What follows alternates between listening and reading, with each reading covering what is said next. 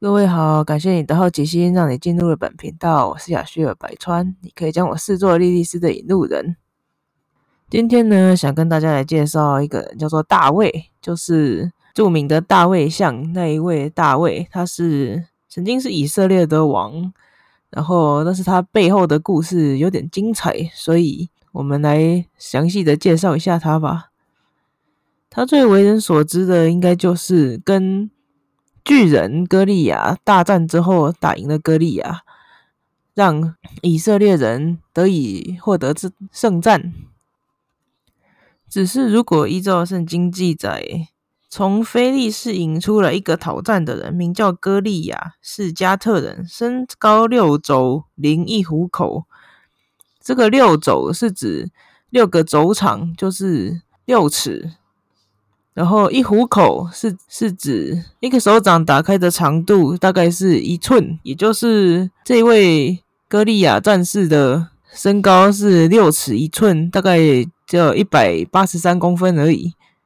以现今的度量衡来算啊，不过如果他的身高只有不到两两公尺的话，那是不是说明了当时的中东人其实身材还蛮矮小的？大概跟现在还是有点差距，加上其实这份记载有点像是因为上帝站在他们这边，所以他们会赢得胜利。像是萨姆尔记上十七章第二十六节，大卫问站在旁边的人说：“有人杀这非利士人，除掉以色列人的耻辱，怎么对他呢？这未受割礼的非利士人是谁呢？”竟敢向永生省的军队骂阵吗？这句话的意思就好像说，我们这里有强大的宗教支持，而对面并不是我们神所喜悦的样貌的人，他怎么有办法在那边叫嚣这么久呢？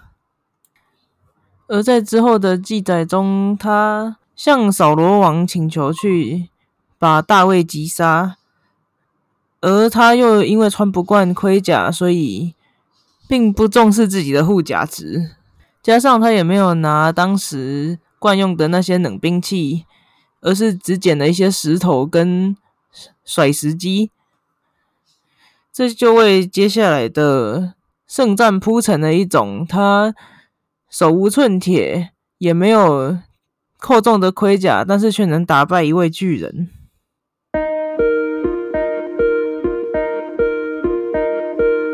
而且他们两个在争斗之前，也有互相拿自己的神来诅咒对方。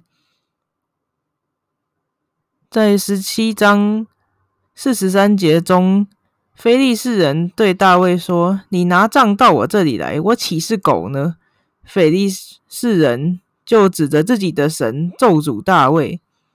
菲利士人又对大卫说：“来吧，我将你的肉给空中的飞鸟、田野的走兽吃。”大卫就反击说：“你来攻击我是靠着刀枪和铜戟，我来攻击你是靠着万军之耶和华的名，就是你所怒骂带领以色列军队的神。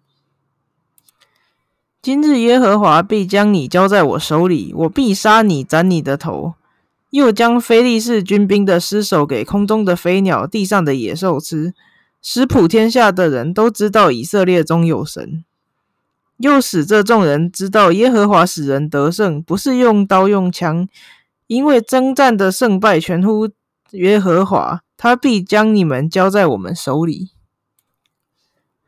而之后就是大卫利用甩石机把歌利亚打死之后，把他的头砍下来，就跑去扫罗王的宫殿领赏。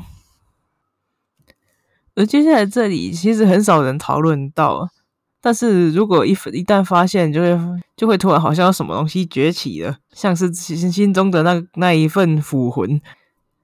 在大卫向扫罗领赏完之后，扫罗有一个孩子叫做约拿丹，其实就是 Jonathan 啊，也只是当时的翻译不同而已。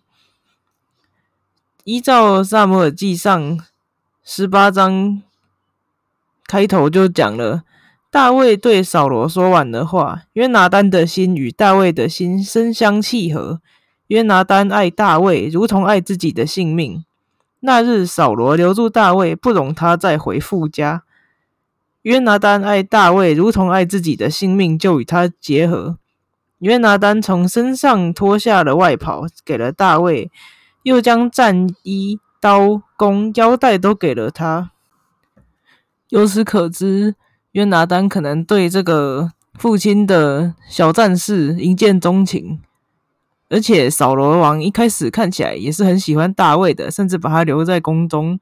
只是因为大卫打赢了这场战役之后，乡里之间的歌谣就唱说：“扫罗杀死千千，大卫杀死万万。”而引得扫罗觉得大卫是个对他王位非常有威胁性的人。就开始讨厌他了，而之后扫罗着了心魔，而这个心魔很有意思的。依照圣经记载，《萨摩尔记上》十八章第十节，次日从神那里来的恶魔大大的降落在扫罗身上，他就在家中胡言乱语，甚至拿着枪要把大卫刺透。而这里非常有趣的，从神那里来的恶魔。如果恶魔是与神相对应的一个神所不喜悦的事，那那这个恶魔为什么会从恶魔就会从神那里来呢？而且在这里记载也表明了，如果出现了怨毒之心、嫉妒以及愤怒这些视为罪恶的情绪的时候。上帝就会远离自己，使自己无法再享受荣华富贵。像是扫罗为了除去大卫，就向他说要拉他做女婿，而大卫也很假先的说他不是个进宫当王的女婿的料。然后扫罗就跟他说：“没关系，只要加交上非利士人两百份的。”割下来的包皮，我们就达成协议了。然后大卫就觉得这件事很简单，就去把菲利斯人杀了，然后把包皮上缴。而扫罗本来以为这样可以让大卫死在菲利斯人的手里，但是因为他动了歪脑筋，所以上帝没有眷顾他。只是因为约拿丹实在太喜欢大卫了，所以就算扫罗再怎么迫害大卫。约拿丹还是对大卫帮助有加，甚至应该说，其实除了扫罗，他底下的儿女都很喜欢大卫。像是大卫娶了扫罗王的女儿米甲，而米甲在大卫被杀的前一天就叫他逃跑，并且做了一个假人放在床上，让扫罗无法偷袭。而大卫逃出。自自己家门之后，就马上跑去找约拿丹，然后对着约拿丹兴师问罪，说：“我做了什么？有什么罪孽呢？在你父亲面前犯了什么罪？他竟寻索我的性命？”约拿丹回答：“断然不是，你必不致死。我父做事无论大小，没有不叫我知道的。怎么独有这事隐瞒我呢？绝不如此。”然后大卫就跟他发誓说：“他说的都是真的。说你父亲准知我在你眼前蒙恩，他心里说：不如不叫约拿丹知道，恐怕他愁烦。我指着永生的耶和华，又敢在你面前起誓，我离死不过一步。也就是说，他知道这个儿子喜欢自己啦，然后所以他就是觉得说，他爸绝对不会让他知道自己喜欢的。”小战士就被他杀掉了。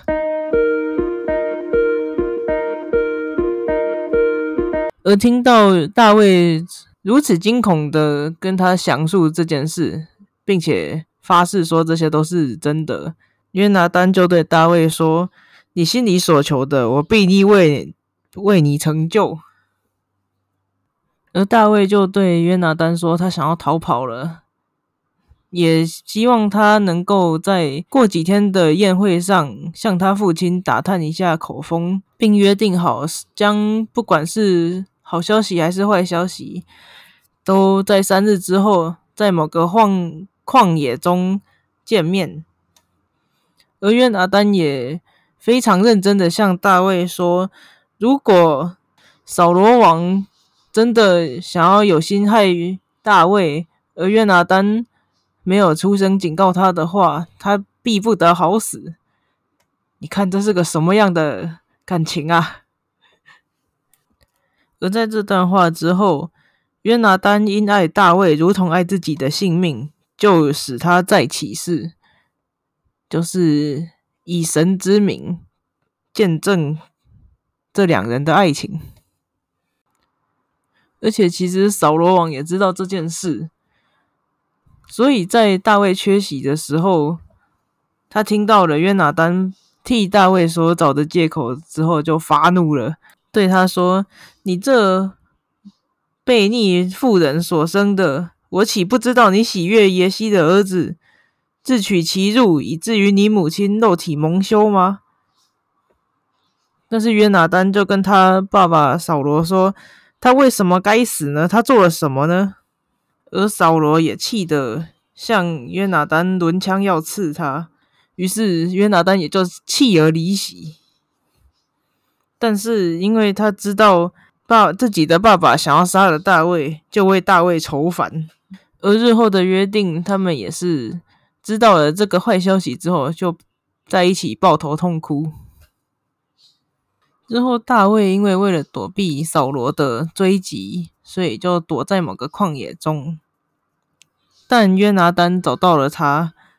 对他说：“不要怕，我父扫罗的手臂不加害于你，你必做以色列的王，我也做你的宰相。这是我父扫罗知道了。而前面说扫罗这怎么找都找不到的大卫，约拿丹一下子就找到了。而日后非利士人与以色列人征战，扫罗跟约拿丹都死在了征战之下，而大卫非常的伤心，还。”做了一首歌纪念这两位勇士，而其中的一段：“我兄约拿丹呐，我为你悲伤，我甚喜悦你，你向我发的爱情奇妙非常，过于妇女的爱情。”而大卫在战争结束之后，还到处寻访有没有约拿丹剩下的家人，之后就找到了一位约拿丹的儿子。是个逃难中瘸腿的米菲波色，将他的待在宫中，必礼遇他。好了，我承认我今天做这几只是因为私心，因为我觉得实在太香了。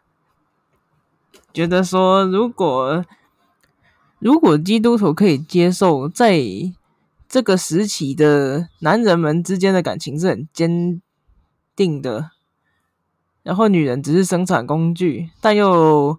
排斥同性恋这件事情的话，好像有点自相矛盾啊。加上里面附身在扫罗身上的恶魔，他们的前前罪一定是从神那里来，或是从耶和华那里来。那到底耶和华创立的这些新魔要干什么呢？今天大卫只算介绍了他前半生而已吧，他下半生也蛮精彩的。那个我们就下一集再继续说吧。要记得随心所欲、理性思考，管好自己，尊重他人。谢谢各位。